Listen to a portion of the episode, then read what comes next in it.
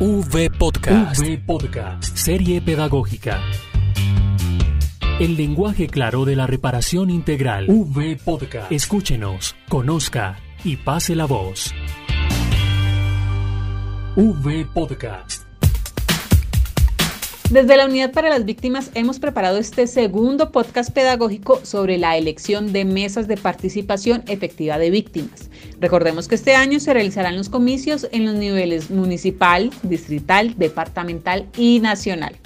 En el podcast pasado vimos qué son las mesas de participación de víctimas y cómo se realizará la votación, entre muchos otros temas.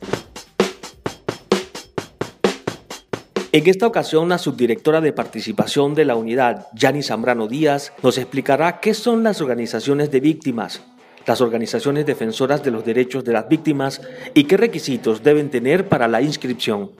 También nos contará cómo se pueden inscribir los sujetos de reparación colectiva para que puedan elegir a un representante. Comencemos con saber ¿Qué son las organizaciones de víctimas? Las organizaciones de víctimas son aquellos grupos que están conformados en el territorio colombiano y que individual o colectivamente han sufrido daños en los términos establecidos en la ley. Eh, los requisitos son cinco. El primero es obviamente estar inscrito en el registro único de víctimas. El segundo es haber sido postulado por una organización. El tercero es cumplir con la debida idoneidad. El cuarto es estar domiciliado y residenciado en el respectivo ámbito.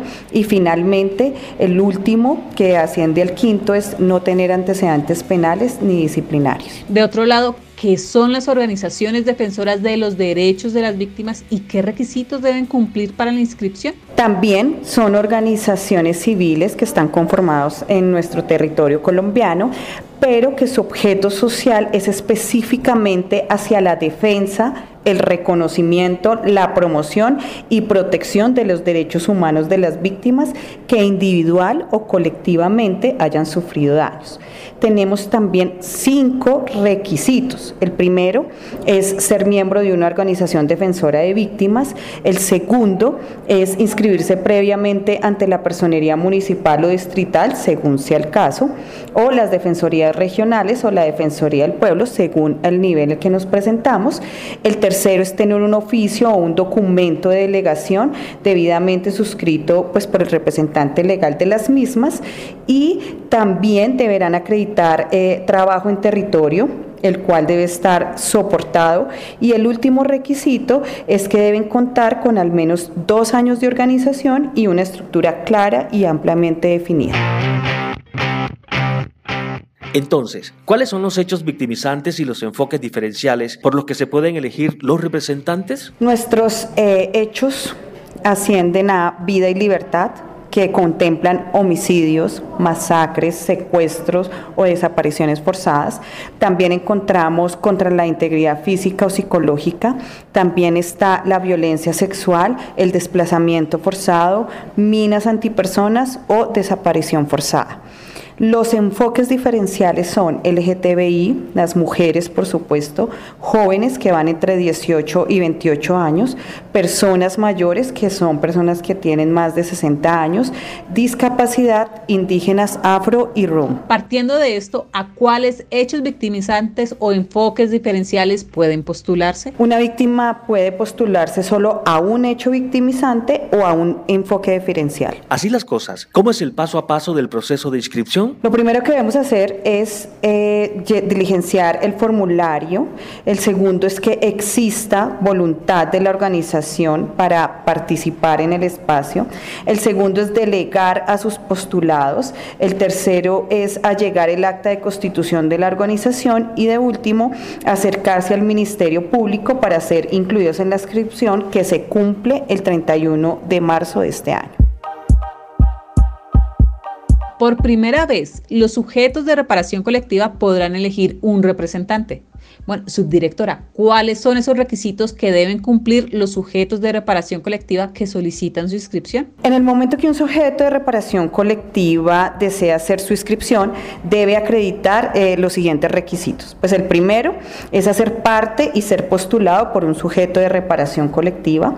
El segundo es que solo podrá ser representados por el declarante en el FUT.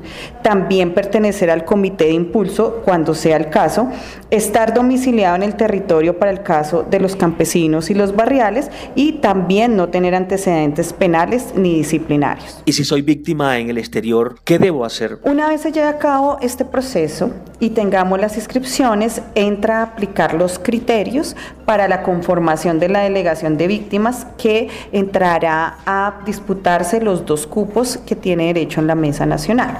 ¿Cuáles son estos criterios? Los países con el 10% o más de población representados en el registro único de víctimas en el exterior tendrán derecho a un delegado por cada país que cumpla este criterio.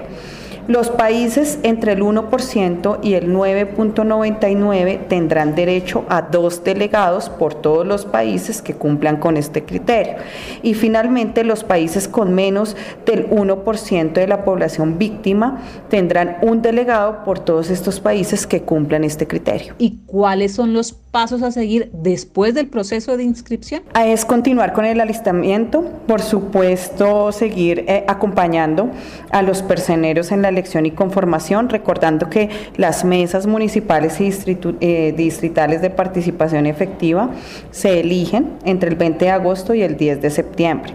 Las mesas departamentales y la distrital entre el 20 de septiembre y el 10 de, de octubre y la mesa nacional entre el 20 de octubre y el 10 de noviembre. El día de la elección de la mesa necesariamente todos los postulados deben estar presentes para que sea efectiva su postulación. Por supuesto, el día de la elección de la mesa todos los postulados deben estar presentes porque ellos van a ejercer su derecho al voto durante la, elección de la mesa de víctimas. Recordemos que las inscripciones van hasta el 31 de marzo, no te quedes por fuera, si quieres hacer parte de este ejercicio democrático, ve, inscríbete y eh, ejerce tu derecho. Bueno, ya lo saben, la Unidad para las Víctimas los invita a inscribirse hasta este 31 de marzo para hacer de este ejercicio democrático el más significativo.